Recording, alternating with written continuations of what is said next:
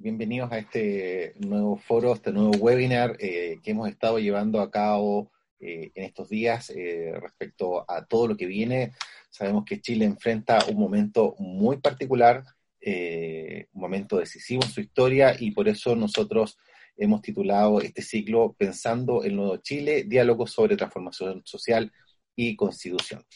Eh, primero que todo, eh, quisiera darle la bienvenida a todos nuestros asistentes, comentarles que va a estar abierto el chat para recibir sus preguntas. Eh, vamos a tratar de llevarlas lo más posible a efecto eh, dentro del tiempo estimado para esta actividad. Y, esto es parte también de, uno de los objetivos de la universidad, que tiene que ver con participar en el foro público, en el foro de lo que eh, viene en Chile en los próximos meses y en los próximos quizás uno o dos años. Y lo hacemos también de una manera eh, que lo permite hoy la realidad, que es a través de, de hacerlo en línea, pero eso no quita que tenemos eh, invitados eh, realmente eh, extraordinarios. Yo he tratado de hacer un, resumen de, los currículums de cada uno, no podemos, lo, traté, lo tratamos de acortar lo más posible porque estamos, obviamente que si los dijéramos todo lo que tienen, podríamos estar, digamos, aquí hasta, hasta bastante rato. Así que darle la bienvenida a Patricia Muñoz, quien es abogada de la Universidad Católica de Temuco y magíster en docencia universitaria.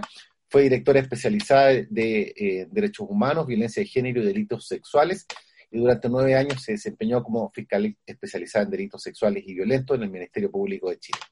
Actualmente es la defensora de los derechos de las niñas de Chile y eh, Patricia, muy bienvenida y muchas gracias por acompañarnos hoy día. Gracias por la invitación, Mauro. Nos acompaña también Rodrigo Pica, abogado de la Universidad Central y magíster en Derecho Constitucional de la Universidad de Talca, Actualmente es ministro del Tribunal Constitucional de Chile y anteriormente se desempeñó 12 años en esa magistratura como abogado asistente, relator y secretario. Rodrigo, y, digámoslo también, ¿ah? profesor de la UTLA. Eh, Rodrigo, muy bienvenido. Muchas gracias. Y nos acompaña también Alberto Mayor, sociólogo y magíster en Ciencias Políticas de la Universidad de Chile, es candidato a doctor en Sociología de la Universidad Complutense de Madrid y actualmente es vicedecano de docencia de la Facultad de Administración y Economía de la Universidad de Santiago de Chile, investigador y autor de varios libros. De hecho, acabo, acabo de terminar de leer Big Bang, Estallido Social 2019, me entretuvo muchísimo. Bienvenido, Alberto. Eh, creo además que fue uno de los primeros libros que se, que se sacó. Eh, sí, sí, sí. el, para ser preciso, el segundo, porque Hugo Herrera sacó antes. Igual era un trabajo que él venía haciendo. Yo lo, lo partí desde, desde cero, pero efectivamente me, me demoré un mes en escribir, que, no, que no es tan rápido como, como dicen. Lo que pasa es que eh, la verdad es que requiere el día completo.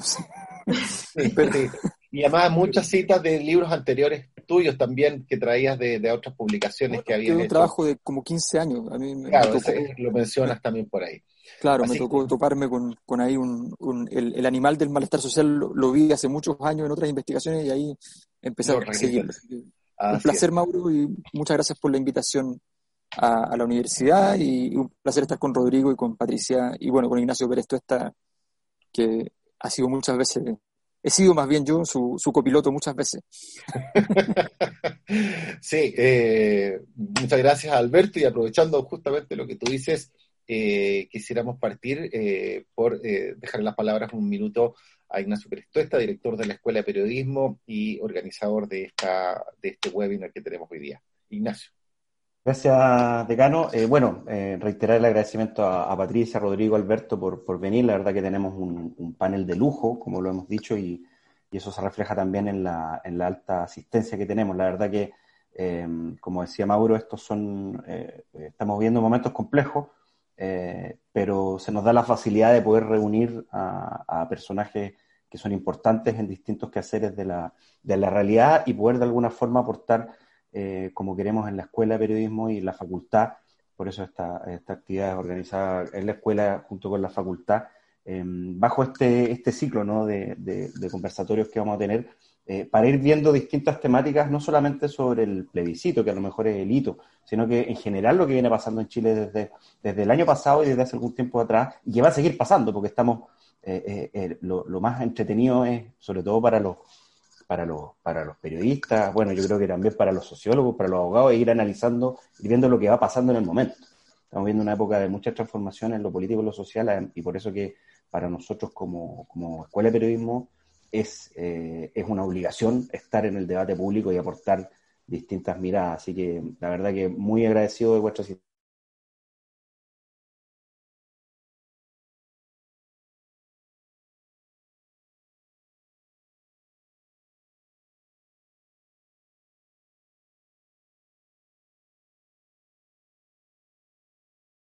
Eh, eh, seguir con nuestra comunidad que nos acompaña en todas las actividades. Así que muchas gracias nuevamente a usted y dejo al decano porque va a, conducir esta interesantísima conversación. Así que muchas gracias. Sí, eh, gracias, gracias Ignacio. sí, entremos en materia, digamos también que esta, esta transmisión se está realizando también eh, por Twitter y por Facebook, así que también las redes sociales también están transmitiendo esto. Y bueno, yo creo que hay que partir primero por, bueno, qué año que hemos tenido, ¿ah? ¿cómo decirlo? Eh, ¿Qué año que hemos tenido? Y se nos viene un, plebiscito y se nos viene un, nuevo pacto social, que es mucho más que un plebiscito. Eh, y a mí me gustaría saber si, ¿cuáles son las expectativas que tienen ustedes respecto al pacto social que, hay que construir ahora. ¿Cómo lo ven? Dejo libre quien quiera partir eh, y, lo vamos lo seguimos conversando. Bueno, eh, yo voy a partir porque seguramente no voy a ser de los más optimistas, entonces prefiero que termine alguien que levante más el ánimo.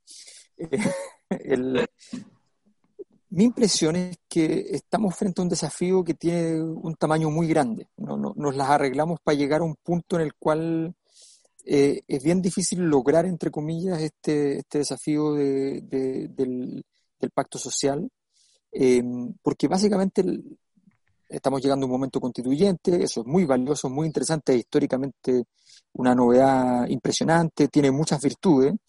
Em, reivindica además la, la, importancia de la dimensión social y de la dimensión política de lo social, porque este requerimiento de constitución nació de una crisis social. Eh, recordemos que hace un par de años, cuando se hablaba de un plebiscito de entrada, de un plebiscito de salida para un cambio constitucional y una asamblea constituyente, la respuesta que había es que eso era imposible legalmente, que no se podía hacer. Nadie ha dicho después del 19 de noviembre del año pasado que esto es imposible, digamos, que esto, que esto no está ocurriendo.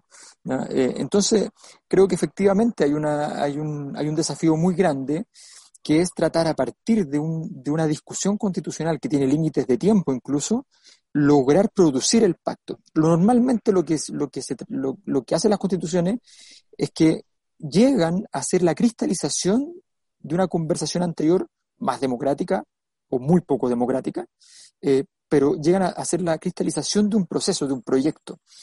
En este caso, eh, nosotros vamos a tener que hacer el proyecto y cristalizarlo al mismo tiempo. Se puede, pero es muy difícil.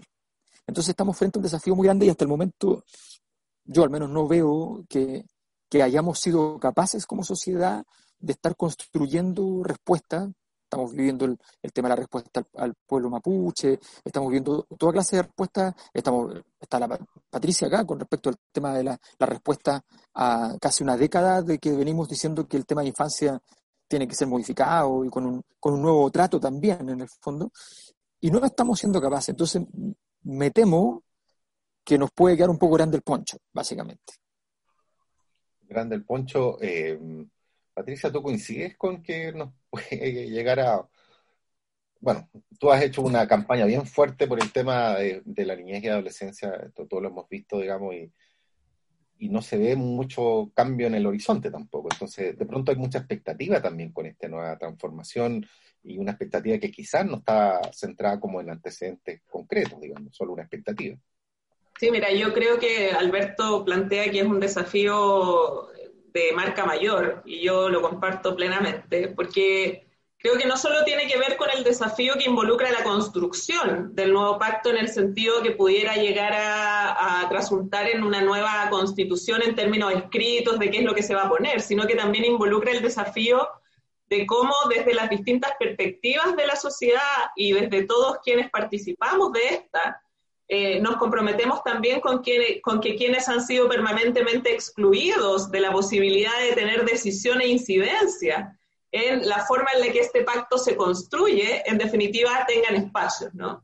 Y en ese sentido, sin duda, niños, niñas y adolescentes han sido excluidos permanentemente de cualquier decisión pública que se adopte, incluso en aquellas materias en las cuales ellas y ellos son los destinatarios directos de las acciones estatales. Por lo tanto, eh, desde ahí, eh, a mí me parece que este desafío eh, involucra también una necesaria comprensión de que la construcción no puede hacerse desde las mismas lógicas y miradas que hasta la fecha hemos construido país.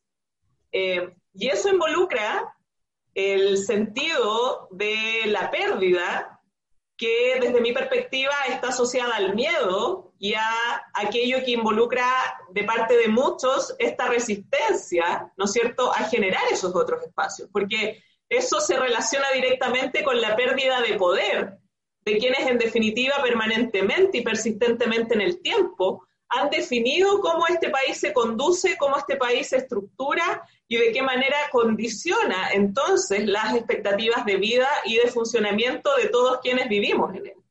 Eh, entonces, el miedo a esa pérdida es algo que a mí me parece que es un factor bien relevante a la hora de ver cómo vamos a ser capaces de co-construir esto, ¿no? Porque en definitiva, y con esto termino, creo que se apruebe o no la nueva constitución, Chile cambió.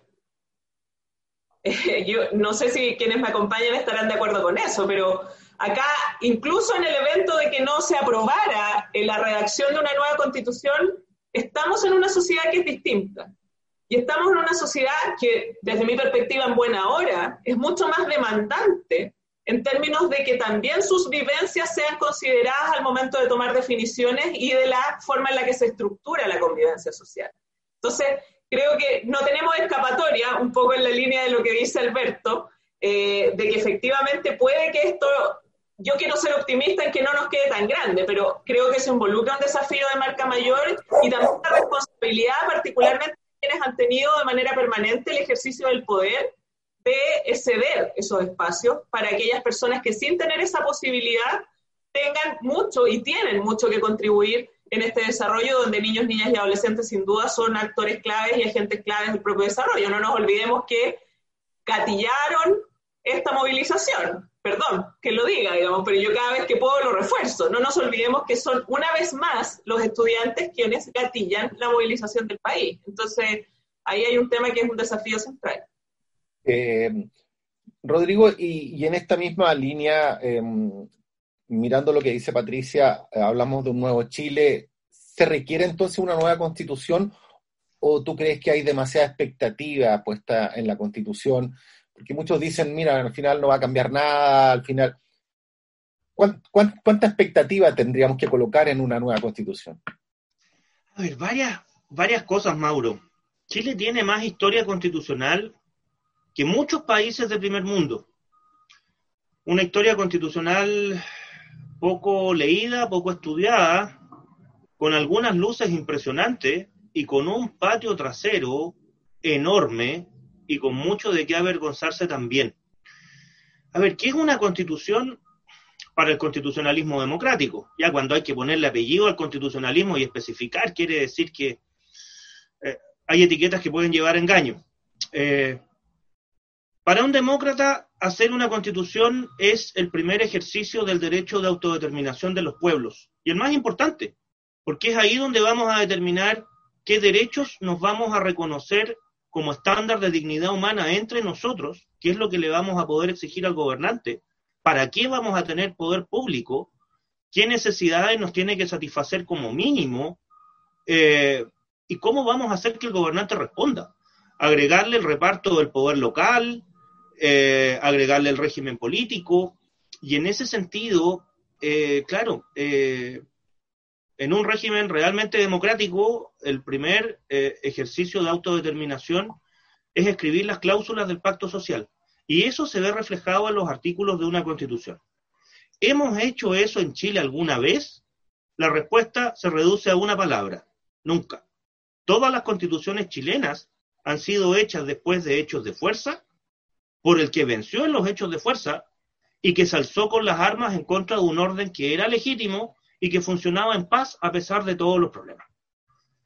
La constitución del 33, que muchos aplauden, está hecha con las manos ensangrentadas, bajo instrucciones de, Portales, Prieto y compañía, y lo digo así porque en el fondo arman un ejército para asaltar al gobierno constituido en función de que el orden no es funcional a sus negocios. Portales venía de haber defraudado al Estado y terminan imponiendo el orden y la constitución que ellos hacen sobre la sangre derramada en la batalla del Ircay. Eh, después hay 10.000 muertos de la guerra civil del 91, cambia el régimen político y ni siquiera se molestaron en cambiarle una coma a la constitución para cambiar el régimen político. Por esas cosas que ocurren en Chile, los balmacedistas terminan siendo una fuerza política importante, pero importante en la medida que no toquen el régimen. Y la del 25 ya es una cosa que, que si nos escuchara hoy día un estudiante de primero o segundo año pensaría que estamos hablando de lo que ocurre 50 años después porque la del 25 es hecha no después de uno, sino que de dos golpes de Estado con juntas militares, y aprobada en un plebiscito que en esa época va a ser tenido en todas las escuelas de ciencias sociales en el mundo, como el ejemplo de lo que no tiene que ocurrir en un plebiscito. ¿Será casual que la del 80 tenga problemas parecidos? Bueno, Theodor Heuss, parafraseando a Bertolt Brecht, va a decir en la, inauguración del, del Museo del Campo de Dachau en Alemania, eh, que los pueblos que eh, desconocen su historia están condenados a repetir sus errores. Y la historia constitucional de Chile lamentablemente tiene mucho de eso. Lo que vamos a hacer es nuevo. Es primera vez que en la historia de Chile vamos a poder hacer una constitución en paz, en un ejercicio real de autodeterminación y democrático.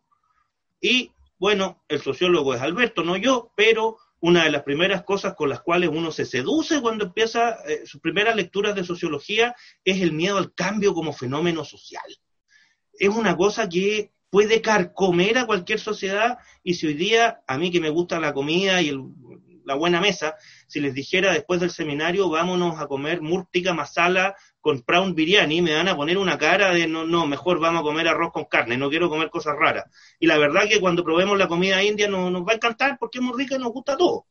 Eh, decirle a un ciudadano de una sociedad despolitizada, porque ese es el gran legado de la dictadura, más allá del voucher, más allá de la tarjeta de crédito, el gran legado cultural que dejó inmerso la dictadura de una manera inconsciente, es que la polis es peligrosa y es mala y ¿Qué es lo que nos dicen nuestros estudiantes en primer año? No, yo soy apolítico. O sea, un, sujeto que le enseñó a leer a un tal Aristóteles, o sea, un sujeto que aprendió a leer de un tal Aristóteles, eh, Alejandro Magno, es un tipo que ya aprendió hace 25 siglos que fuera de la poli el ser humano no puede vivir. El tipo llegó hasta la India, es el último que le fue bien en Afganistán cuando se fue a meter allá, y todo con la idea de difundir por el mundo esta cultura en torno a la vida en la polis, porque eso podía permitir que el ser humano se desarrollara. Es como que dijéramos que somos arracionales, que somos asexuados, que somos apasionales. No, todos vivimos en la polis y el ciudadano le tiene miedo a la polis. Yo creo que el primer gran desafío es querer construir un proceso constituyente con miedo a la política y con desafección a la política. Eso es muy potente, es muy potente. Una de las grandes inquietudes de, de lo que vimos en octubre, noviembre y diciembre del año pasado a los que nos gustan las ciencias sociales más allá de las normas jurídicas, porque en el mundo del derecho un poco nos dividimos en los normativistas y los que nos gustan las ciencias sociales y por eso caímos al derecho, eh, fue el ver un movimiento social inorgánico. En algún minuto, ¿cuál es la bandera? ¿Cuál es el principio que se busca? ¿Dónde está el cuadro de la Croix con la libertad guiando a los pueblos? Que no, no, no veo en ninguna parte a los personajes del cuadro de la Croix. Por más que miro en, en, eh, en, Vicuña Maquena con Providencia, no, no veo eh, la orgánica que está en el cuadro de la Cruz. Y en ese sentido, eh, claro, hay, hay un desafío enorme, porque ¿qué es lo que se quiere y cómo se construye? Porque un ejercicio constituyente es un ejercicio constructivista en paz y tiene que ser convocante para tener legitimidad. Yo creo que ahí hay un desafío enorme y a mí me da mucho susto la crisis de sobreexpectativa que en procesos de este tipo, si uno mira la historia y los procesos comparados, es un peligro que puede traer consecuencias impredecibles. Y, es interesante lo que plantea, es un ejercicio que nunca se ha hecho con un movimiento inorgánico, como tú mismo lo defines, pero además con una crisis de confianza brutal. Entonces, Alberto, me gustaría saber cómo crees tú que todo eso, toda esta juguera, ¿qué, qué, va a dar, digamos? ¿Qué, qué producto se va, se va a sacar de acá? Mira, yo creo que lo que tú acabas de decir respecto a la, a, la, situación específica de, la desconfianza es muy importante, no solo por el, por el efecto, hay un efecto de la desconfianza que es un efecto, digamos, vago, genérico, pero hay un efecto que es bien preciso. El efecto preciso es que eh, en escenarios de desconfianza con algo en específico, en general las sociedades son muy buenas para pedir deme lo mismo multiplicado por menos uno. O sea, justo lo contrario. Eso significa una conducta irreflexiva. O sea, para poner un ejemplo, cuando se hizo el, cambio de sistema de si es obligatorio o no es obligatorio votar y si es obligatorio o no es obligatorio inscribirse, se hizo exactamente eso. Multipliquemos todo por menos uno. Entonces, si antes la inscripción era voluntaria, pero el voto era obligatorio, entonces ahora la inscripción es automática y el voto no es obligatorio, es libre. Bueno, esas decisiones eh, se, revelan su... Ni siquiera voy a juzgar si es un error o no, no me importa eso. Lo que quiero decir es la dinámica irracional en la cual se toma la decisión. Eso puede pasar muchísimo. Y le agrego un punto que, manifestó Rodrigo que tiene que ver con esta, este desdén a la política. Eh, la, la política es muy importante. Es un trabajo, sí, es un trabajo sucio. Sí, es una cosa espesa. Sí, tiene muchos rasgos espantosos. Sí, por supuesto. Pero resulta que la política es muy importante. ¿Y por qué es muy importante? Porque administra una cosa que es aún más importante que la política, eh, o pretende administrar, porque si no lo administra es mucho peor incluso, que es el poder. Porque a través de la política nosotros la administración del poder podemos más o menos verla. Si no hay política, no vemos dónde está el poder, sencillamente, se nos escapa. Y eso sí que es mucho más grave. Entonces, eh, en ese contexto, el, a mí lo que me temo es que en esta, en esta búsqueda de salir de una, de una constitución que con, no solo con visos, sino que reconocidamente autoritaria como la que como que lo que trabajó Jaime Guzmán, o sea, él mismo dijo que, que era para eso, Si, uno, si uno quiere salir de ahí, el problema que se genera entonces es cuando de pronto aparece el carácter, las expectativas, el carácter de ilusión, ese carácter de ilusión que también en algunos aspectos puede ser iluso y, por ejemplo, para mí lo más, lo más complejo es, hay dos grandes cosas que hacen las constituciones, una la mencionó Rodrigo, que tiene que ver con los derechos, eh, tiene que ver con el, con, el, con el trabajo que Patricia, por ejemplo, realiza, ahí están los derechos constitucionales más fundamentales. Está bien, pero además hay otra cosa que organiza las estructuras de poder.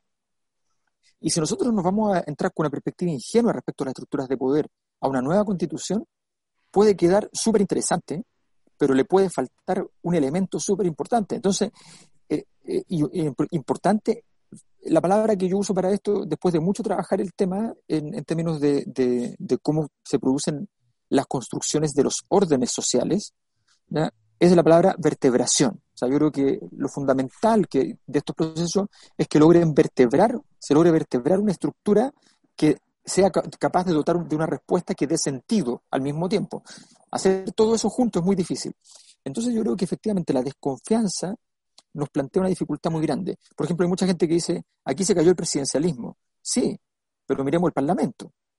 Entonces, el problema es, ¿con qué herramientas salgo yo cuando se cae una cosa y la que debiera ser, la que de alguna manera va a decir yo me vengo como respuesta, no alcanza a tener el tamaño? Entonces, todas esas cosas que nos están pasando, ese, elemento inorgánico que describe Rodrigo, fue una de las cosas que, yo más investigué y traté de entender cuando escribí, de hecho, Big Bang, eh, que tiene que ver con el hecho de mostrar cómo los movimientos sociales que hubo en Chile desde 2011 en adelante fueron perdiendo organicidad sistemáticamente, perdiendo estructuras. Y que eso mismo, y partimos con un elemento difuso a fines de los 90 de malestar, volvemos a un elemento ya no difuso, sino que difuminado, que se parece mucho con la diferencia de que uno tenía energía casi cero y el otro tenía energía casi 100, por decirlo así, y por tanto no, estamos entrando en una situación de, muy, muy compleja, porque no tiene estructura, no es un conflicto, no es la Guerra Fría, que dos gigantescas rocas se rozan cada cierta cantidad de días y, producen temperatura. No, Esto es una cosa mucho más compleja y yo creo que la, la calidad de la respuesta que necesitamos es muy grande y, ese, y, ese, y por eso era el, planteamiento que hice originalmente. Y, y, de hecho, a propósito justamente de esta inorganicidad que tú hablas, eh, hay, Javiera Fuente, y yo creo que la pregunta apunta bien a Patricia, es que dice, ¿no creen ustedes que los jóvenes se sienten apolíticos, o en este caso lo que definimos como inorgánico, por culpa de la falta de representatividad que nos entregan los mismos políticos? ¿Hay una responsabilidad ahí también del sistema? O sea, yo creo que totalmente, porque en el fondo esa desvinculación o esa desconexión eh, no es culpa de quienes se sienten desconectados, es culpa de quienes debiendo tener permanentemente esa vinculación con quienes representan no han sido capaces de hacerlo. O sea, cuando tú ves las manifestaciones que se visualizaron desde el 18 de octubre, yo me preguntaba cuando veía eso, ¿y dónde están los parlamentarios que representan a esas personas, que en algún momento debieron haber eh, dado cabida a esas demandas a través de su ejercicio parlamentario. Y esto lo asocio con lo que planteaba Alberto, ¿no es cierto? A mí también en algunos contextos de conversatorios me han dicho, pero sistema presidencialista, semipresidencialista, y mi respuesta es, ¿sabe que Yo no sé cuál es el mejor sistema. El punto es que sea el sistema que definamos, haga la pega. Y haga la pega en relación con la responsabilidad que involucra el ejercicio de poder pero el ejercicio de poder también nos desafía en esta construcción en términos de, plantearnos la necesidad de revisar si tal como está concebido hoy día es capaz de satisfacer el vínculo necesario que se debe tener con la sociedad a quienes representan, con la sociedad para la cual están destinados a servir. Porque de otra manera, si tú no haces esa conexión, puedes, como dice Alberto, establecer normativamente, ¿no es cierto?, una estructura muy bonita, pero en el fondo aquello no va a tener como contrapartida una satisfacción efectiva de lo que la sociedad necesita y merece en términos de la satisfacción de derechos o de otros contextos.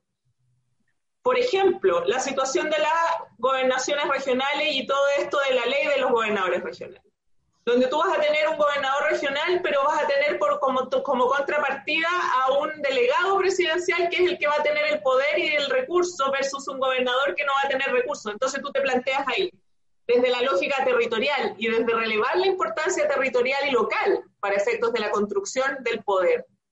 Efectivamente te estás comprometiendo desde esa perspectiva con algo que descentralice y desconcentre el poder y que permita que las regiones definan o tomen decisiones conforme a sus propias realidades la mejor manifestación es lo que pasó hace dos días con el intendente Yacamán, ¿no es cierto? Que dice llanamente dice, sabe que muy bien su fondeate en tu casa, pero acá en Concepción nosotros no queremos que eso aplique porque resulta que estamos con los contagios hasta eh, el nivel. ¿Y qué desconexión hay entre esa autoridad y el nivel central?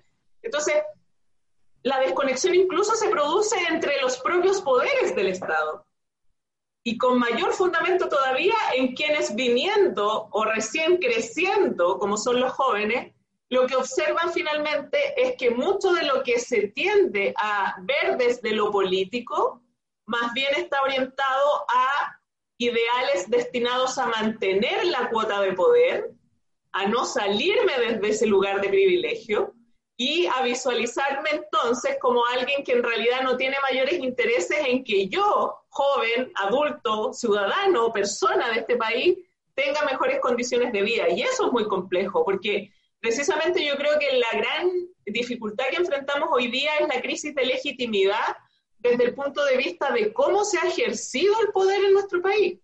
Y por eso es que al inicio yo también decía de lo, lo importante que resulta es qué espacios de intervención tienen quienes no han formado parte de eso. Eh, y por eso es que es tan cuestionable, por ejemplo, las trabas que evidentemente se están poniendo a que independientes participen de este proceso teniendo igualdad de condiciones para poder participar y ser, eh, digamos, parte directa de lo que se venga en el desarrollo del proceso constituyente. Eso te va demostrando cómo, en definitiva, con pocas cosas, pero muy profundas, se va tratando de mantener esta estructura de poder persistente porque volvemos a lo que planteaba eh, Rodrigo y Ernest, el miedo, ¿no es cierto? El miedo a que el cambio, el miedo a salirme de ahí, a que me saquen de ahí, a que deje de tener esa posibilidad.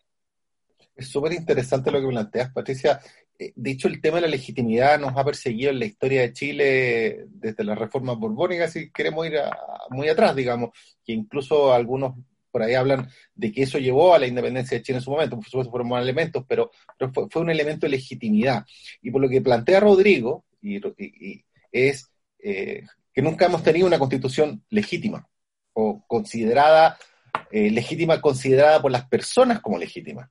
Entonces, no puedo dejar de preguntarte, Rodrigo, si este modelo de esta convención constituyente va a proveer esa legitimidad que se busca o, vamos a seguir en la misma, digamos, porque e, esa es como la, gran duda. Eh, ¿Tú crees que en este modelo, en este proceso, eso es una posibilidad? Uno de los, de los temas de luz de la historia constitucional chilena que le podemos aportar al mundo puede ocurrir entre el 2020 y el 2021. Tener el primer órgano constituyente elegido en las urnas con paridad de género y con eh, cuotas de pueblos originarios. Eso puede ser un aporte de la historia constitucional chilena para la historia constitucional del mundo. Estamos a punto de vivirlo. Y además es primera vez en nuestra historia que vamos a poder tener una constitución dotada de legitimidad de origen. Las constituciones con el tiempo van mutando, van enriqueciéndose y la praxis en torno a ella, bueno, los actores le, van dando legitimidad también. La del 25 es un tremendo ejemplo, con todos los problemas de origen que tiene, termina siendo legitimada y querida por todos los actores en algún momento, básicamente porque era una constitución abierta. Aquí los constitucionalistas tenemos que preocuparnos de que los cimientos estén bien construidos y en eso el órgano constituyente originario en un plebiscito con alta participación, con buen respaldo, con alta comprensión del proceso es importante.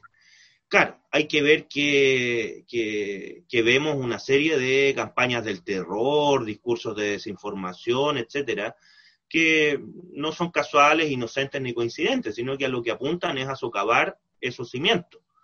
Eh, y en ese sentido, claro, otra de las cosas que cautiva de la, de la sociología del poder eh, escrita en el siglo XX, es que todo, toda estructura de poder genera mecanismos de autodefensa y, se hacen a partir de la construcción de cierto discurso o de cierto relato que, aspira a ser hegemónico. Eh, eso es un poco lo que se busca con las campañas del terror. Hay que tener mucho ojo ahí. Em, y por otro lado, tenemos que sacar la caja de herramientas. Ahí los constitucionalistas tenemos que sacar varias cosas de la caja de herramientas. Dentro del acuerdo del 15 de noviembre hay dos cuestiones ahí que son valiosísimas, que es la hoja en blanco que después en la reforma en la Constitución, claro, termina definido el tamaño del papel, el tipo de papel, eh, eh, un poco los márgenes eh, a la hora de setear la hoja en Word y, el tipo de letra que se va a ocupar, por decirlo de alguna manera. Pero de todas maneras, es primera vez que vamos a hacer una Constitución sin telón de fondo. Hagamos cuenta que estamos en el teatro y aquí no hay telón de fondo. Ese es el significado de la hoja en blanco. No tenemos la sanción de que rige la constitución heredada de la Junta Militar si es que no nos ponemos de acuerdo. Ahí hay un parangón de legitimidad enorme, porque no entro con definiciones previas, no entro casado y no entro con la lonchera con comida que no elegí yo puesta en la mochila, por decirlo de alguna forma. Y por otro lado, existe la, la gran tentación de ser maximalista. Ahí hay que eh, hay que sentarse a reflexionar un poco. En sociedades diversas, fracturadas, heterogéneas y segmentadas como la nuestra, para que efectivamente la constitución sea la casa de todos, como dice el Pato Zapata, tienen que quedar todos representados y todos con lo que consideran fundamental escrito en la constitución. Y en América Latina, la tentación de hacer una guía de teléfono, se me cae el carnet, pero los alumnos habrán conocido lo que eran las guías de teléfono, las páginas amarillas, las páginas plomas con, con los teléfonos domiciliarios, que eran unos libracos de, de 1500 páginas, eh, en América Latina son una tentación. Son una tentación que fluye de lo que yo considero importante para que no sea tocado ni cuestionado, hay que escribirlo en la Constitución. Y como esto va a ser representativo y vamos a estar todos en el órgano constituyente, bueno, hay mucho que escribir. Eh, no va a ser muy armónico porque esto es diverso y es una sociedad eh, diversa y segmentada.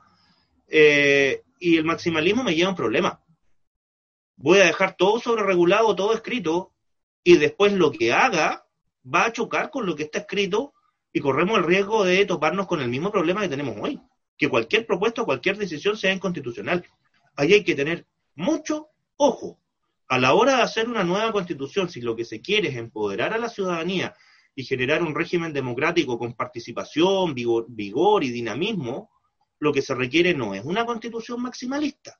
Y ahí siempre hay un tenso equilibrio entre el procedimiento deliberativo de los órganos del régimen democrático que se escrituran en la Constitución y el catálogo de derechos fundamentales, que en el fondo van a ser el conjunto de materias sagradas sobre las cuales no voy a poder deliberar. Así que si hago un catálogo de 80 derechos, todas las deliberaciones van a ser inconstitucionales. Ahí hay que tener ojo, porque estamos estudiando ciencias sociales y uno más uno suele no ser dos, y sospechamos profundamente cuando la suma da dos. Entonces, claro, todos queremos un catálogo rico en derechos que tiene que cumplir los estándares mínimos del derecho internacional de los derechos humanos, por supuesto, y con derechos específicos de la mujer, de los pueblos indígenas, de niños y adolescentes, con derechos sociales, en una sociedad desigual como la nuestra, en la cual el acceso a bienes básicos, eh, bueno, suele ser un sueño una quimera. Eh, pero al mismo tiempo tenemos que dejar espacios suficientes de, de deliberación. Y después viene el tema del régimen político y el reparto territorial. Es curioso, pero cuando los alemanes se sientan, todo esto con autorización e incentivos de las potencias ocupantes, cuando uno hace una constitución con el país partido en pedacitos y ocupado por ejércitos extranjeros, hay que pedir permiso y para darte el permiso te ponen condiciones, etcétera. Los europeos no cuentan mucho eso, pero, pero así es. Eh, la primera condición es Estado federal y régimen parlamentario. El poder esté bien repartido y bien atomizado, cosa de que no sea fácil llegar y concentrarlo. En ese sentido, si algo estamos viendo hoy día en Chile es que la centralización nos tiene locos, el presidencialismo nos tiene locos, y en ese sentido es una muy buena oportunidad para sacarse los miedos y los mitos que nos han enseñado los cursos de historia de la cabeza. En Chile nunca tuvimos régimen parlamentario. Lo que tuvimos fue cualquier cosa menos un régimen parlamentario. No tenía los elementos básicos. Y en Chile nunca hemos tenido descentralización de verdad. Lo único que se ha descentralizado es la toma de decisiones administrativas. Si vamos a descentralizar la polis, lo que hay que descentralizar son las funciones de gobierno, toma de decisión política, las funciones legislativas, tiene que haber legislatura local, y por otro lado, si lo que voy a descentralizar es solo la administración, porque eso me da susto, bueno, lo último de esa descentralización, que es importante, pero es lo último, es que esas autoridades descentralizadas sean electas, pero no me sirve de nada que sean electas mientras no les dé poderes mientras no les dé materias de decisión que sean importantes y mientras no los dote de recursos para tomar y ejecutar esas decisiones. Porque si vamos a depender de la glosa presupuestaria todos los años, según estemos bien o mal con el morador de Teatino 120, la verdad es que la descentralización en el papel, los abogados la podemos configurar muy bien a nivel de ley, pero va a ser absolutamente inútil, como lo ha sido hasta el día de hoy. Entonces, esos son temas que abordarlos en un órgano constituyente electo, en una sociedad con una desafección por la polis enorme, eh, en una sociedad sin educación cívica, en un eh, sistema político con una participación baja, una abstención alta, y por otro lado, eh, con una crisis de legitimidad institucional como la que hemos vivido en los últimos cinco años, es, es, complejo, es un tremendo desafío. Y, y, por otro lado, claro, también en este, en este mismo marco, la expectativa sobre que todo va a cambiar de un día para otro con una nueva constitución es algo que nos puede costar muy caro. Evidentemente, para hacer cambios necesitamos una constitución distinta, para que no cualquier cosa que se discuta termine en el Tribunal Constitucional o motejada de inconstitucional. Pero esos son los cimientos de la casa. Los derechos sociales los escribiremos en la Constitución, pero después habrá que eh, dotarlos de los recursos, hacer la discusión presupuestaria, crear los servicios públicos, los mecanismos de garantía, etcétera en, ese mismo sentido, eh, para, Alberto, eh, Francisco Ponce pregunta de qué forma la nueva constitución puede o no hacerse cargo de plantear soluciones concretas y cercanas con el pulso de la ciudadanía. Menciona algunas otras cosas, pero, pero me parece interesante esa pregunta, porque ¿cómo sabemos cuál es el pulso de la ciudadanía en este momento? Digamos, hay, hay muchas latencias, me parece. Pero, ¿qué te parece a ti? Mira, a ver, yo creo que el, eh, siempre, siempre cualquier, cualquier elemento que entra a la arena política con relevancia, con significación, tiene que estar dotado de eso que en sociología se llama de pruebas de carisma, o sea, tiene que demostrar algo. Ahora, objetivamente las constituciones demuestran lo suyo con el paso del tiempo. Entonces tenemos otro problema más y es que no, coinciden los tiempos de una cosa con la otra. Es cierto que el proceso constituyente en términos de la organización política para llegar a este proceso podría ser parte de esta demostración. Como que el proceso, si, si, se va desarrollando de una manera lo más limpia posible, eh, puede ser muy bueno. Em, hasta el momento no ha sido así. Yo creo que, por ejemplo, ese sector de la derecha que se fue por el rechazo eh, jugó un juego muy absurdo. es, de verdad Estoy hablando, no estoy hablando así como desde la posición de, incluso ni siquiera estoy diciendo lo que le, lo que le conviene a lo grande al país. No, estoy hablando de una cosa súper simple. O sea, eh, casarte con la tesis que este plebiscito era como el del 88, cuando en realidad este plebiscito era como el del 89, Eh, casarte con, esa, con ese, ese análisis de que si lograbas sacar 35, entonces estructurabas un nuevo proceso transicional. Eh, imaginarte todo eso cuando, cuando de alguna manera los procesos tienen... Hay un, hay un ejemplo que yo siempre pongo que, se enseña mucho en, en, sociología del lenguaje. Uno sabe cuando, Rodrigo, que le gusta la, buena mesa, lo, va a entender fácilmente. Cuando uno va a una cena, uno sabe que la cena terminó cuando alguien dijo exactamente algo relacionado con, la conversación que había empezado la cena. Y todos empezamos a entender que hay que empezar a arreglar las cosas y nos tenemos que ir. Esto termina donde tenía que terminar. Eh, esto es eh, el, fin de la dictadura, es la muerte política, no física de Pinochet, eh, es, el, es el fin de, como todas las cosas que tienen comienzos y finales, Y, esto eh, a, punta de insistencia se tradujo en no solo un aspecto relacionado con la dimensión autoritaria de la, del, proceso, del proceso de democratización, sino que también eh, con la dimensión del modelo económico. Ambas cosas entraron en juego, que son las dos obras de la, de la dictadura. Por tanto, lo que está terminando es eso. Entender ese, ese elemento histórico. O sea, eh, a propósito de las regularidades históricas que, señalaba Rodrigo, si uno mira la historia del centenario y del bicentenario, son también parecidas.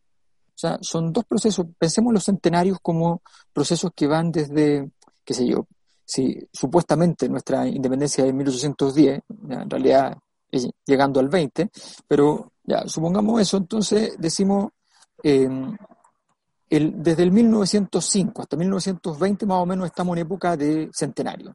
Y desde el 2005 hasta el 2020 estamos en época de bicentenario. En ambos momentos llegamos con un país que viene pujante en términos de crecimiento económico, con una época de, bonanza económica muy importante. Pasó en, a fines del 19, inicios del 20, pasó ahora. Bueno, y llegamos a un momento en el cual la, nos viene, se nos viene a requerir las estructuras políticas, jurídicas, sociales, culturales, el desarrollo cultural, el desarrollo de la prensa que se requiere, todo lo que se requiere, ya no nos olvidemos que Chile tuvo, tuvo un desarrollo institucional en términos legales muy interesante, eh, en términos del diseño, el trabajo, de las lleno de dificultades también, no, no fue un jardín de rosa, eh, pero, pero partió con una tesis que eh, tenía que ver con un Chile país inmaduro que por tanto no podía hacerse de sus propias decisiones hasta que no tuviera las condiciones de madurez necesarias.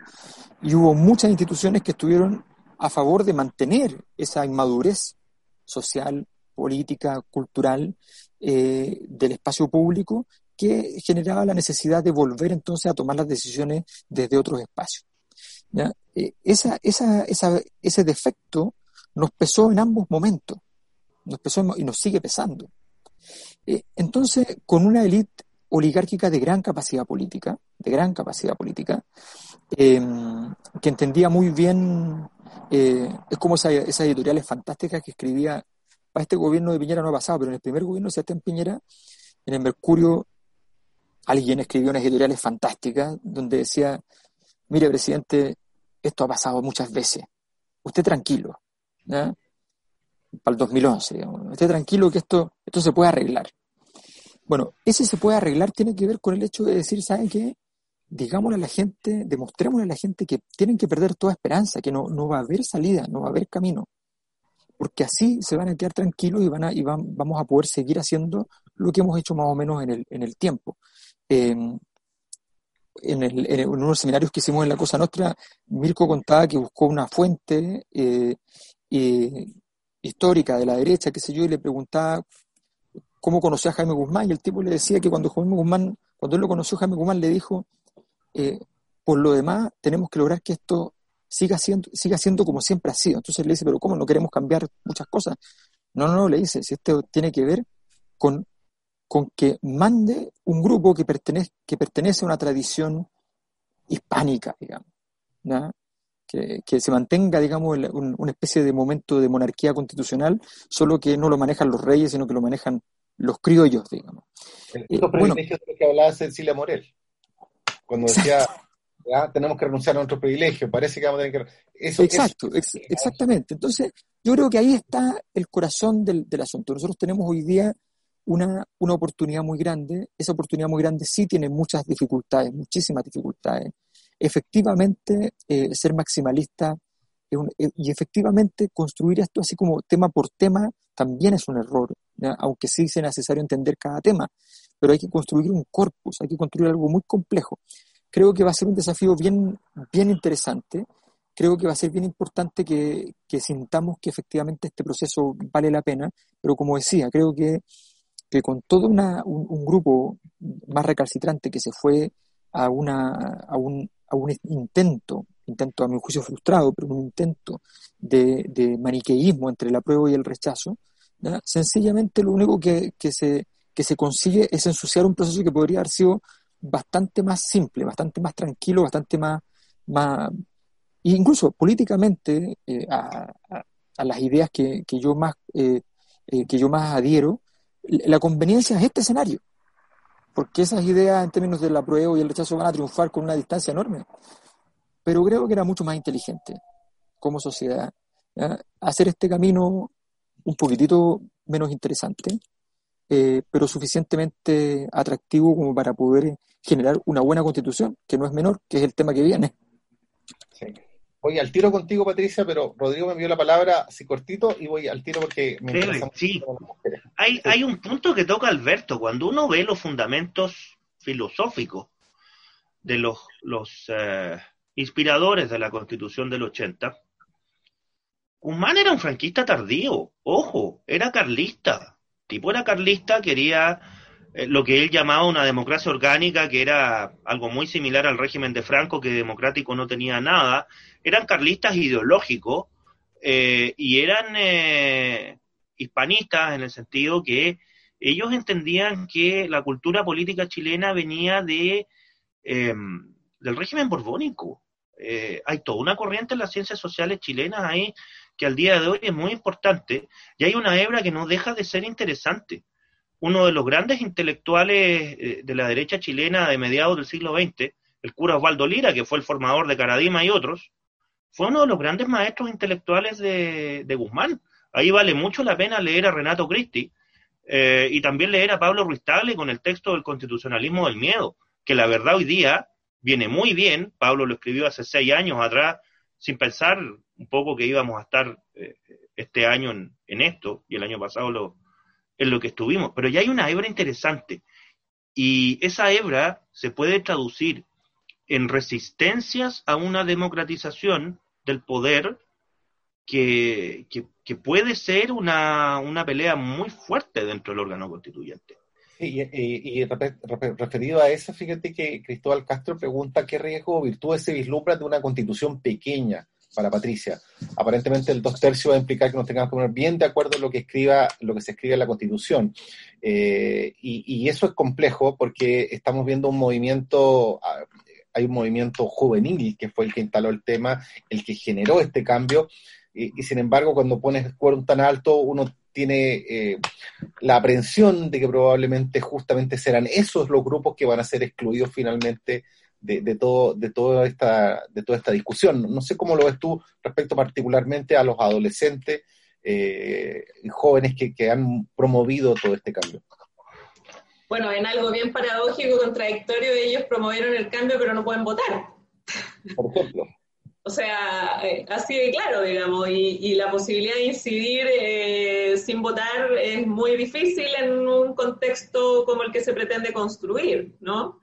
Más allá de que de eh, prosperar la opción apruebo y generarse una asamblea constituyente, nosotros como Defensoría de la Niñez vamos a instar por las instancias de participación de niños, niñas y adolescentes, indudablemente, aquello no eh, tiene una relación directa con el impacto que tiene el sufragio, ¿no? que es un mecanismo de participación, y eso es lo que motivó que nosotros solicitáramos formalmente tanto al Senado como a la Cámara las adecuaciones necesarias para que pudieran votar las y los adolescentes mayores de 16 años, con todo un fundamento por lo demás, no solo desde la perspectiva de la conveniencia en el sentido de el vínculo de la participación, cómo redunda ello en potenciar la democracia en estas generaciones, en favorecer también el compromiso luego con la participación política, que es algo que a lo que no se le tiene que tener aversión, sino que más bien una búsqueda de que los mejores estén desarrollando ese tipo de acciones, y también desde la perspectiva de la neurociencia, pero hasta la fecha no ha habido ninguna intención, porque si se están poniendo trabas para que la gente que tiene COVID vote, comprenderás que pensar en una instancia de que a los adolescentes se les genere la posibilidad de votar, evidentemente a quienes están en esta idea de que todo ojalá se mantenga como está y no cambie, más les provoca eh, susto que se esa instancia. Entonces a mí me parece que el riesgo de que un grupo tan relevante eh, esté excluido es que precisamente en esta constitución que yo coincido no debiera ser maximalista por los riesgos que eso involucra, incluso en una minimalista no estén posicionados aquellos temas que involucran necesidades específicas de un Estado que debe responder en términos de los desafíos que representa la dignidad humana para todos quienes pertenecen a su población. Y esa especificidad evidentemente es muy difícil de lograr si es que no se dan instancias efectivas para que grupos determinados de la población puedan tener al menos incidencia en ordenar plantear aquellos requerimientos. O sea, nosotros tenemos hoy día una constitución que habla de que las personas nacen libres, iguales en dignidad y, y derecho, cosa que por lo demás no se cumple porque lo vemos todos los días. Eh, pero no hay ninguna reflexión específica en relación con eh, esta condición especial que se vive cuando uno está en una etapa vital de niño, niña o adolescente, que efectivamente sí tienen otras constituciones del mundo, eh, donde se hace un expreso reconocimiento a la calidad de sujetos de derecho de este grupo de la población, incluso algunas, como la constitución colombiana, que refiere que los derechos de niños, niñas y adolescentes tienen preferencia por encontrarse en una situación de particular situación de vulnerabilidad que requiere de una visión estatal distinta. Entonces, acá empiezan a chocar distintos fenómenos, porque creo que no solo esto se relaciona con la convicción que yo tenga de si debe ser un régimen presidencial, parlamentario, lo territorial, sino que también con cuál es la visión que yo tengo del rol del Estado en relación con sus habitantes y cuáles, por tanto, desde ahí son las responsabilidades que a través de lo que definamos en un eventual pacto social que se redacta en una constitución, yo puedo exigir de un Estado, independiente de quién gobierne, independiente del sistema que gobierne. Entonces, el desafío es particularmente relevante desde ese punto de vista. Karen Guerrero, fíjate que levanta un tema que es re interesante, que, es el tema feminista. Y lo lógico pero vamos a hacerlo al inverso. Vamos a dejar a Patricia al final con este tema, porque yo quiero escuchar a los dos hombres hablar sobre el tema feminista. Y dice, eh, la, pregunta de Karen eh, apunta que a la importancia que tuvo el movimiento feminista en que muchos partidos políticos se vieron desarmados por la fuga de sus militantes mujeres en un acto de empoderamiento personal, sintiéndose absolutamente representadas en el feminismo y no en los espacios misóginos. Eh, me gustaría partir por los hombres y escuchar finalmente a Patricia, porque creo que además tú has tenido algún rol justamente en el tema de la defensa de los derechos de las mujeres en, en, tu, en tu, carrera, en tu carrera profesional. Eh, partamos por Alberto, Rodrigo y después Patricia. Creo que el tema feminista merece un capítulo aparte. Este, estás con el micrófono apagado, Alberto, tenés que... Ahí sí. Eh, a ver, yo creo que sí, efectivamente ahí tenemos un, un, tema que fue muy, muy importante en el 2019 en términos de, organizar la, respuesta. Voy a explicar por qué. toda, toda crisis eh, exige una respuesta que ya no es solo política. Toda crisis exige una respuesta filosófica. Eso es lo que nos enseña la historia de la humanidad, no la historia de Chile. O sea, cuando tú tienes una crisis grande, lo que, lo que se requiere es una, una salida donde hay una nueva forma de responder a las preguntas o incluso una nueva pregunta para plantear los problemas. Eso es lo que, lo que pasa en los momentos de crisis importantes. Em, por poner un ejemplo. Em, la revolución más importante de la historia en términos de, de su desarrollo cultural, político, futuro, ¿ya? Fue eh, la revolución hecha por un caballero que marca nuestro calendario con el año cero, ¿ya? que es Jesucristo. Y la gracia de esa, de, esa, de esa revolución es que él había un conflicto interno, o sea, del, del mundo de, del mundo de Jerusalén y sus alrededores, que era un conflicto muy complejo que tenía que ver con esta idea de, en, en el trasfondo último, la idea de pueblo elegido, de, de la, que para la élite que, dominaba Jerusalén, la élite judía, eh, era, era muy, muy importante y además suponía la existencia de muchas personas que dentro del judaísmo que eran además periféricas. Bueno, ¿qué hace Jesús? En realidad, ¿qué hace Gilel, que es su, eh, su maestro? Plantea, bajo la influencia de la filosofía que venía desde Grecia, plantea la idea del cosmopolitismo, o sea, es una idea que venía del sector más crítico de Grecia, así como de, la, de, los sectores más radicalizados, digamos, críticos de la filosofía griega. Estamos hablando de, Diógenes. Eh, aún así, muy crítico, muy admirado, admiradísimo, a propósito de eh, Alessandro Magno mencionado por Rodrigo, eh, admiradísimo por, por, por, por, el gran emperador. Pues bien, la, lo que él dice es, ¿saben qué? Todos somos ciudadanos del mundo en primer lugar. Y después somos todo lo que quieran en términos de ciudadanos de las polis distintas, somos ciudadanos, eso es.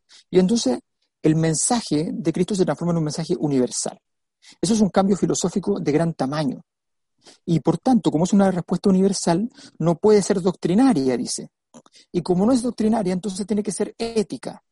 Y saca la religión de la doctrina, de las tablas de la ley, y la lleva a la ética del día a día. Es una revolución total. Bueno, el estallido social en Chile no tuvo filosofía de trasfondo. Vino y nos aconteció. Y estaba lleno de problemas que requerían soluciones filosóficas que no se respondieron, o cuyas respuestas eran muy, muy inapropiadas, muy, muy inapropiadas. Incluso aquellas de, aquí, de, quienes reconocían, que no eran la mayoría siquiera, de quienes reconocían de que la problemática existía. No tuvimos la capacidad como sociedad de tener una respuesta filosófica, un cambio de paradigma. ¿Y qué es lo que pasó? Que esto acontece y hay un grupo de la población que de alguna manera busca darle sentido a esto, que fue muy importante, lograr que esto no sea simplemente un estallido que nos persevere en el caos, sino que hay una marcha una semana después de un millón de personas que nos dice, ¿saben qué? Queremos encontrarle un sentido a esto y queremos que esto signifique algo para adelante. Pero hasta el momento, hasta ese instante era, una, era un esfuerzo, no era una idea. La primera respuesta filosófica, a mi juicio, a la crisis, la primera respuesta filosófica es la respuesta que, que viene desde el feminismo es la primera respuesta, tiene esa magnitud, esa relevancia de decirnos, aquí hay una respuesta, aquí tenemos muchos problemas que están asociados a elementos culturales profundos de muchos años, vernáculos, que no solo son de Chile, pero que también tienen su propia especificidad en Chile. Y aquí hay una respuesta que tenemos que hacer respecto a cómo entendemos el poder, cómo entendemos los, los procesos de dominación, pero también cómo entendemos la vida cotidiana, los hogares, todo. Una respuesta sobre el todo. A mi juicio, esa respuesta junto con otras respuestas que vamos a necesitar. Esa no es la respuesta definitiva a todo esto, porque evidentemente había muchas dimensiones cuyos bordes no entran dentro de esta teoría de conjunto, digamos, eh, no, logran estar en, alguna clase de vinculación o superposición con las problemáticas que la discusión sobre, del feminismo plantea. O que si los plantea, o que si es así, se requiere ciertos elementos teóricos que son los, aquellos que permiten vincular, por ejemplo, feminismo con neoliberalismo, en fin, con la crítica del neoliberalismo y todas esas cosas. Y, puede ser que sí, pero se requiere una respuesta muy completa, pero que sea un, que sea un cambio filosófico. Y eso es, eso es algo que nosotros no hemos sido capaces de entender. Todavía estamos, y por eso creo que ha sido súper interesante lo, que, lo que va pasando acá, porque, porque todavía estamos eh, discutiendo un poco la lista, la lista de supermercados de lo que necesitamos, y no planteándonos la manera de ver el mundo que va a ser fundamental para resolver esa lista de supermercados. Eh, entonces, porque uno cuando va a ir al supermercado necesita antes otra cosa para ir. Necesita plata, recursos. Y en la sociedad pasa lo mismo. Lo que pasa es que la plata no es lo importante en la sociedad, esa es la verdad. Lo que importa en realidad son otro tipo de recursos y los recursos culturales son los más valiosos de la historia de la humanidad. Por eso vamos a ver los museos, por eso, por eso nos fascinan las cosas que tienen una, preparación en el tiempo. Eh, bueno, esos recursos culturales tenemos que ser capaces de, de construirlo. Yo creo que esta respuesta que dio el feminismo nos salvó de muchas cosas, muchas cosas. No es, no es la última respuesta, no es el final del camino, no tenemos claro el panorama todavía, pero nos salvó de muchas cosas porque nos dijo hay posibilidades de, hacer, de dar respuestas. Entiendo. Eh, Rodrigo, ¿cómo ves tú este tema del, feminismo y la representación de la mujer eh, en, este, en este tema que se ha levantado fuertemente? Y, seamos justos, se levantó antes del 18 de octubre, porque, eh, digamos, después tuvo otras manifestaciones, pero venía de antes. Hay, hay un tema macro en el cual está inserto el momento histórico que vive el, movimiento feminista. Em, el último cuarto, el último tercio del siglo XX y la época que estamos viviendo, lo que va del siglo XXI, uno la podría conceptualizar en términos de fenómenos sociales como la era de inclusión de los históricamente excluidos. Yo lo grafico de la siguiente forma. Los pueblos originarios salen del negacionismo y pasan a tener derechos específicos ya está eh, un tratado internacional y una declaración de la ONU de derechos específicos. Eh, las minorías sexuales dejan de ser perseguidas a nivel de código penal eh, y pasan a tener derechos específicos y a tener consagrado el derecho al matrimonio paritario en las mismas condiciones que las parejas heterosexuales. aparecen los derechos del niño como, como sujeto específico de derechos y, claro, eh, ese es el tema macro, pero eh, me refiero al momento actual del movimiento feminista porque la inclusión de la mujer venía de antes. Ojo, em, los movimientos sufragistas en la época ya de la Segunda Guerra Mundial y en el periodo entre guerras son quizás la bandera más visible del movimiento feminista em, en la primera mitad del siglo XX. Y ahí hay una continuidad histórica que no hay que perder de vista y en ese sentido, los temas de eh, indemnidad sexual eh, van a ser la consecuencia de este fenómeno de eh, paridad. está claro que tengo los mismos derechos patrimoniales, está claro que tengo los mismos derechos políticos, está claro que la ley penal me trata igual. Entonces, bueno, ¿por qué no puedo tener la misma garantía de integridad física y de indemnidad sexual que cualquier hombre puede reclamar? Ahí hay un desbarajuste dentro de la ecuación que es absolutamente insostenible. Y claro, no es casual que esa sea la bandera de lucha eh, más importante, más transversal y más universal a principios del de, eh, siglo XXI. Y en ese sentido, claro, vamos a ver que esto tiene varios frentes antes de ver el estallido del movimiento feminista en Chile tenemos señales, están las leyes eh, sobre los temas de acoso sexual, está por ahí la reforma constitucional que proclama la igualdad de hombres y mujeres. Eh, claro, una cosa es escribir las normas, otra cosa es generar los, cambios culturales y sociales, pero, pero son señales de que hay un proceso de eh, construcción, de acumulación de fuerzas en el sentido de ciencia política o en el sentido sociológico.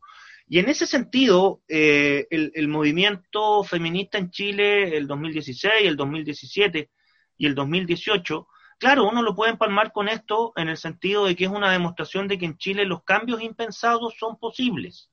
Eh, todo proceso social de cambios implica cuestionar la estructura y mostrar que lo que parecía incuestionable sí era cuestionable y que lo que parecía inmodificable sí era posible de, eh, de ser modificado. Ahora, hay un punto. Yo no me creo esto de que las mujeres se hayan ido de los partidos y que por eso los partidos perdieron base. La militancia en Chile venía muy alicaída, muy, muy, muy alicaída desde la década del 90 la participación ciudadana venía muy alicaída desde finales de los años 90.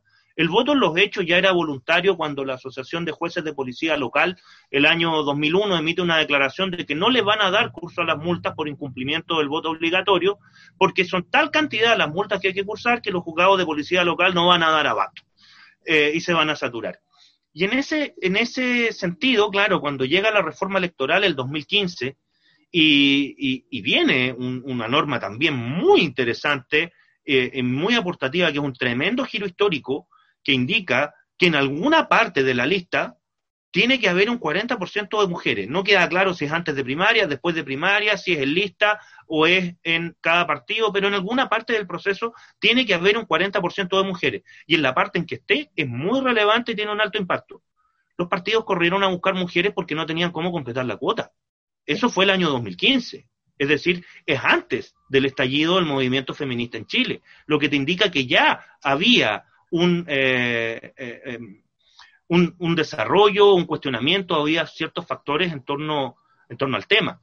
Em, falta mucho de la inclusión de la mujer en Chile, falta muchísimo, pero, pero claro, es, es, es uno de los grandes temas. Después, cuando aparecen los temas de derechos humanos en el estallido social, cuando terminamos con una visita y loco de la Comisión Interamericana, los informes de las ONG, etcétera, los temas de indemnidad sexual de las mujeres como, como parte de las denuncias son un eje, son un eje. Entonces, eh, ahí hay mucho, y hay mucho que aterrizar también en el proceso constituyente a propósito de la participación política de la mujer y por otro lado acerca del el catálogo de derechos, los derechos específicos de la mujer. Eh, en eso, el punto culmine es eh, la paridad de género en el órgano constituyente. Eh, yo creo que nosotros no le, no le hemos tomado el peso a lo que estamos viviendo en Chile. en ese sentido, nos van a estudiar en varios idiomas y en varios lugares del mundo como un, objeto de estudio de ciencias sociales. Y, en ese sentido, Patricia, me interesa mucho escuchar tu, tu visión, no solo como, como profesional, sino sobre todo como mujer, eh, y quizás ambas cosas mezcladas también. ¿Cómo ves tú este tema eh, en, este nuevo pacto social que hay que construir en Chile? Uf, mira, este es un tema que, que para mí es bien importante porque creo que en el fondo eh, las mujeres no podemos obviamente estar excluidas de ningún proceso social, ¿ya? Y en ese sentido Evidentemente el proceso constituyente, como dice Rodrigo, nos va a permitir en esta asamblea paritaria generar obviamente una situación diversa. Pero ¿sabes qué pasa? Que yo creo que además, en relación con todo lo que hemos conversado, la importancia que tiene visibilizar eh, la necesaria equidad se asocia a dar una respuesta contundente a lo que se puede contribuir desde una forma de liderazgo y de ejercicio de poder distinto que es el que tienen las mujeres. Y yo creo que si hay algo en lo que se le tiene miedo en este país es al poder de las mujeres. Creo que lo ha vivido Isquia, Siches, con mucha claridad. A mí me dan, pero menos, aunque en la segunda salieron dándome hoy día de nuevo han dado harto, sí. Pero en el fondo tiene que ver, y de hecho hoy día en la segunda, porque ustedes saben que hay un oficio donde se nos pide información de la Defensoría, en fin, de algunos diputados, pero cuando se les pregunta en la segunda uno dice es que el estilo de la defensora. Entonces, es un tema personal, no institucional. Y, y es porque en el fondo hay una comparación entre el ejercicio de poder de parte de hombres y lo que se espera que las mujeres en este estereotipo permanente sean silentes, que hablen despacio, que ojalá no se metan mucho, que no intervengan. Y eso es una estructura que está en las bases de nuestra formación, porque incluso desde la perspectiva académica, se siguen manteniendo estas lógicas estereotipadas. No nos olvidemos que hace un mes atrás apareció de lo que se les enseñaba a niños de tercero básico, donde se ponía que los niños podían ser científicos, pero las niñas tenían que dedicarse a otras cosas. O sea, y esto es tremendamente relevante a la hora de definir una eventual nueva constitución. Porque yo siempre cito a Bertillon, que es un policía francés que era perfilador criminal, que dice, solo se ve lo que se mira y solo se mira lo que se tiene en la mente. Y cuando tú no has vivido lo que es ser mujer y exponerte a situaciones donde efectivamente por el hecho de ser mujer demandan de ti comportamientos basados en el estereotipo, es imposible que tú, no siendo mujer, puedas hacer que eso se explicite y quede evidentemente construido, por ejemplo, en lo que se debiera plasmar en un currículum educativo que forme sin estereotipo. Entonces, ahí hay un desafío que es ineludible y que yo, por cierto, valoro que se haya aprobado la paridad porque creo que eso da una ventaja considerable a la hora de esa construcción. Pero creo que aquello sigue representando un desafío mayor en términos del acceso al poder de las mujeres, de la visualización de la capacidad de ejercer liderazgo y poder de las mujeres, que muchas veces trata de minimizarse, de dejarse en espacios invisibilizados que evitan que se puedan construir desde ahí lógicas sociales mucho más comprensivas de una identidad conjunta que se nutre tanto de mujeres y de hombres, ¿no? No es casualidad que el liderazgo en la pandemia haya sido mejor llevado por quienes son mujeres en los países del mundo. Algo pasa con el liderazgo femenino. Algo pasa que es distinto del liderazgo masculino. Pero es un liderazgo que molesta a quienes ejercen poder desde lo masculino. Por supuesto, no a todos, obviamente no se puede generalizar. Yo hablo más bien desde la estructura, ¿no?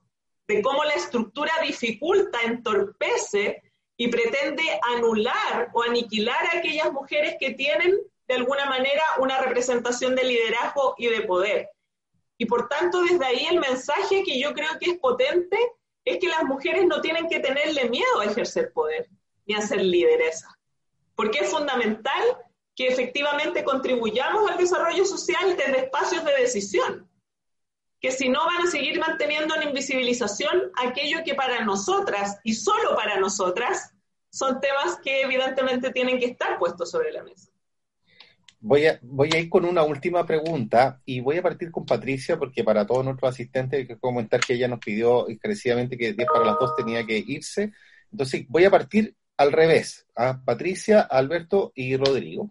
Y, es una última pregunta que le quisiera hacer a todos. Eh, y tiene que ver con algo que plantea Carlos Mardones, que dice, ¿qué tan preparados podemos estar como chilenos para desarraigar totalmente un sistema de vida que nos sitió por casi 40 años y la falta de educación cívica y formación ciudadana desde el origen educativo del país?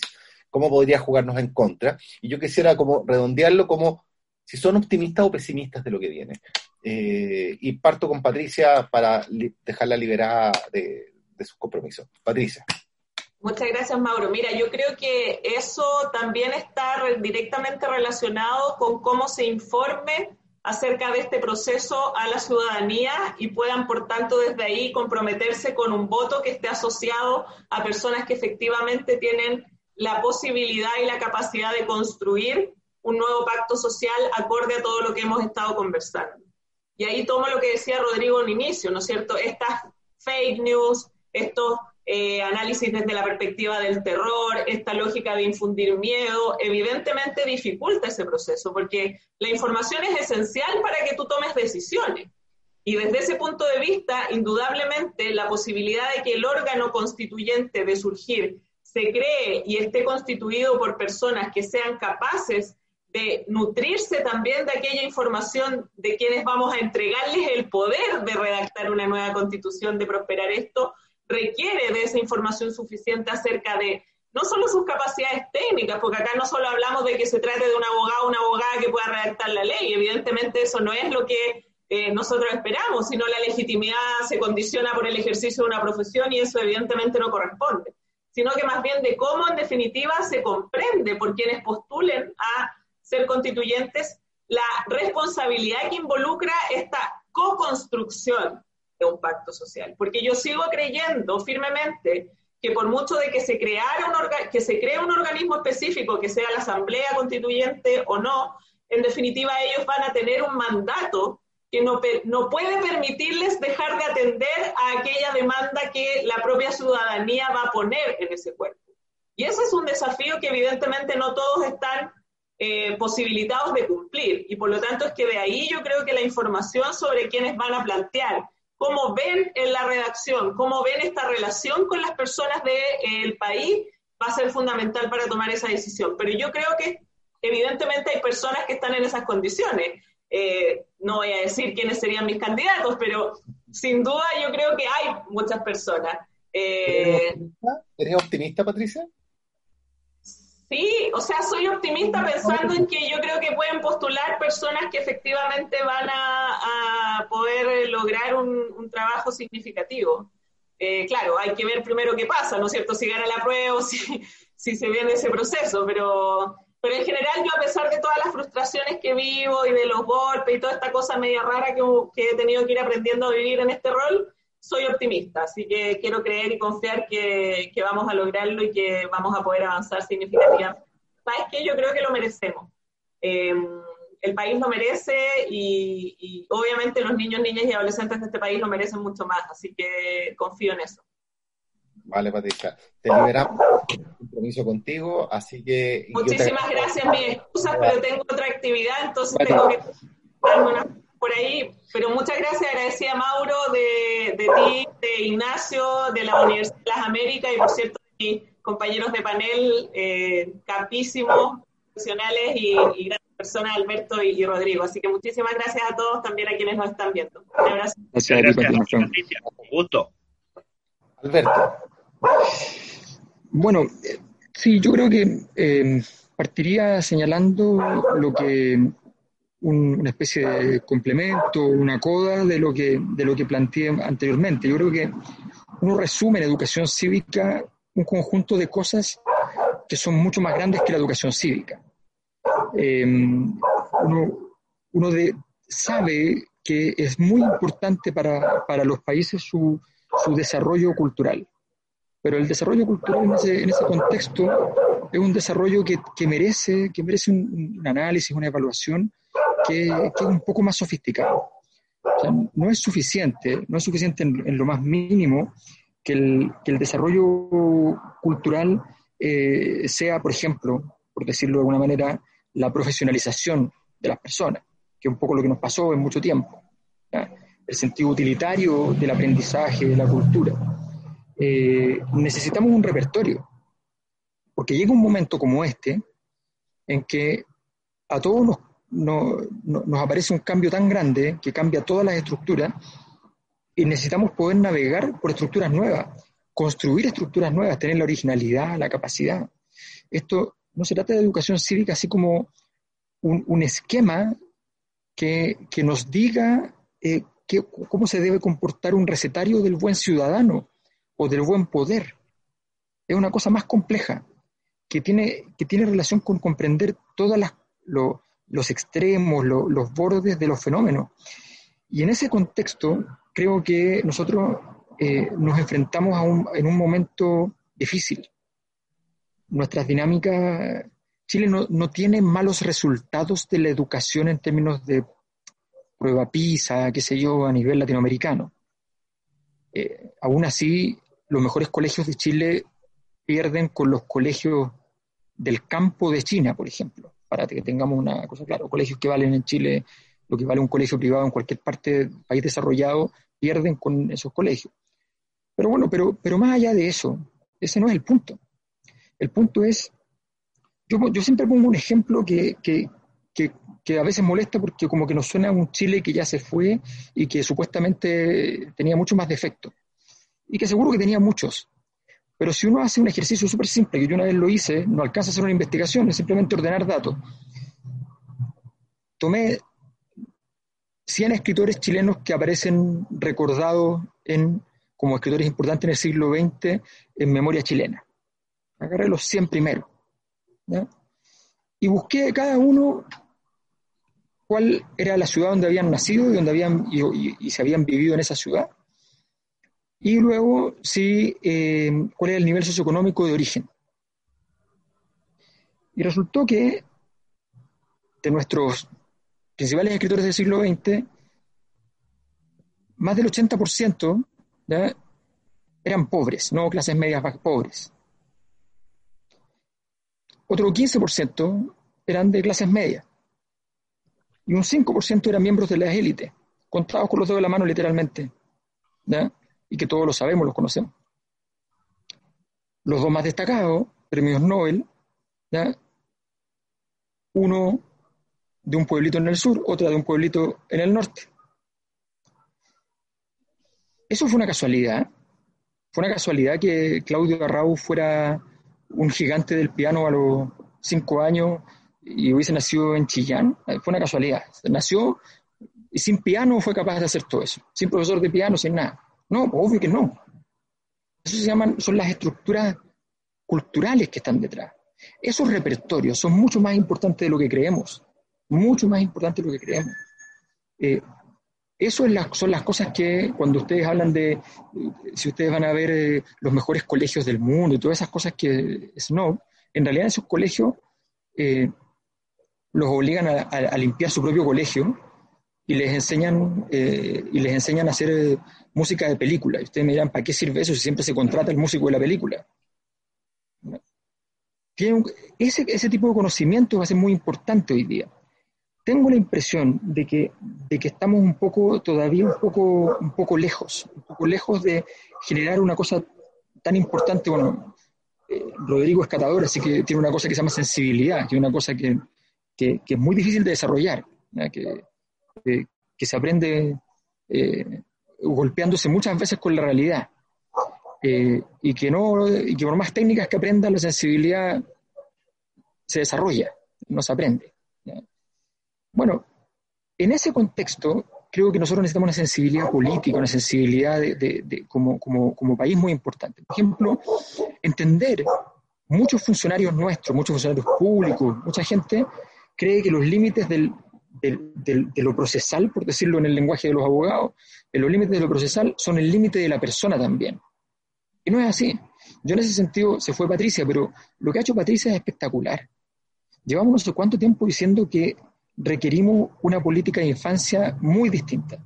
Yo del tema algo sé, no tanto por lo que he investigado, sino por lo que he vivido, porque nosotros con, señora hemos sido familias de acogida al Sename, qué sé yo, eh, y, la verdad es que es un, es un horror y la persona que ha logrado levantar eso ha sido alguien que ha, roto los bordes procesales, en el fondo, ha salido de la caja para decir, mira, ¿saben qué? Esto requiere una solución de verdad. Creo que un poco eso es lo que necesitamos ahora y, en eso yo creo que tenemos la, la oportunidad. Y creo también que esa oportunidad, que es muy difícil, eh, nos va a exigir ir muy rápido, muy fuerte, con mucha intensidad a quienes les parezca o nos parezca que esto, que esto es importante. Y eso puede ser muy bueno.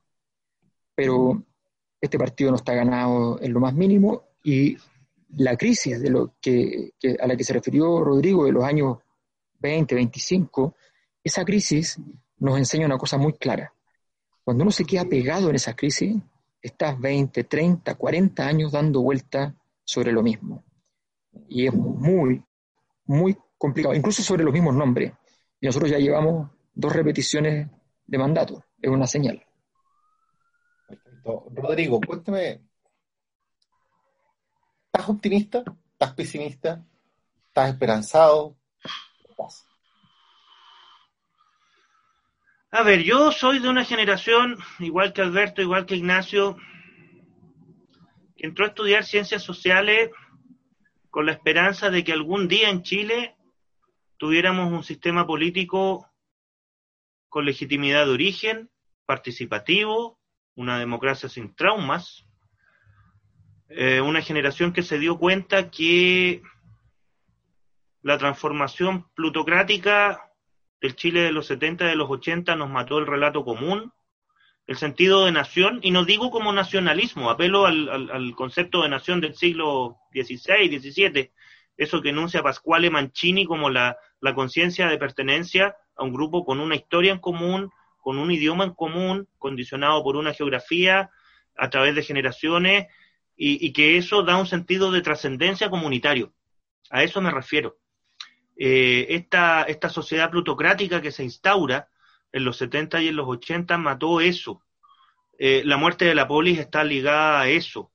Y en ese sentido, eh, a ver, los que estudiamos ciencias sociales en los 90 y en la década del 2000, eh, nuestros profesores nos decían que se presentaban proyectos de reforma constitucional para que nuestra generación no olvidara que teníamos que volver a tener un Congreso 100% electo y con un sistema electoral que fuera realmente democrático y no el binominal.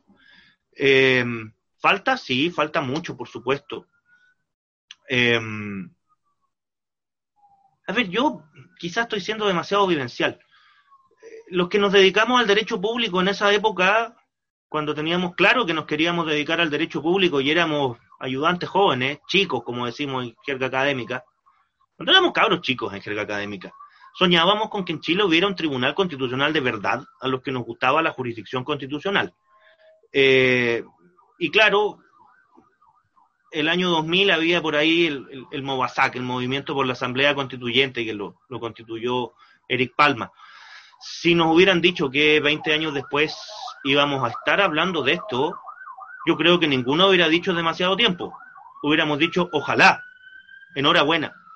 Eh, tenemos una puerta de entrada desafiante, desafiante con altas posibilidades de éxito. Yo, yo no desprecio la frase de la medida de lo posible. Poder, potis sum, lo que puedo.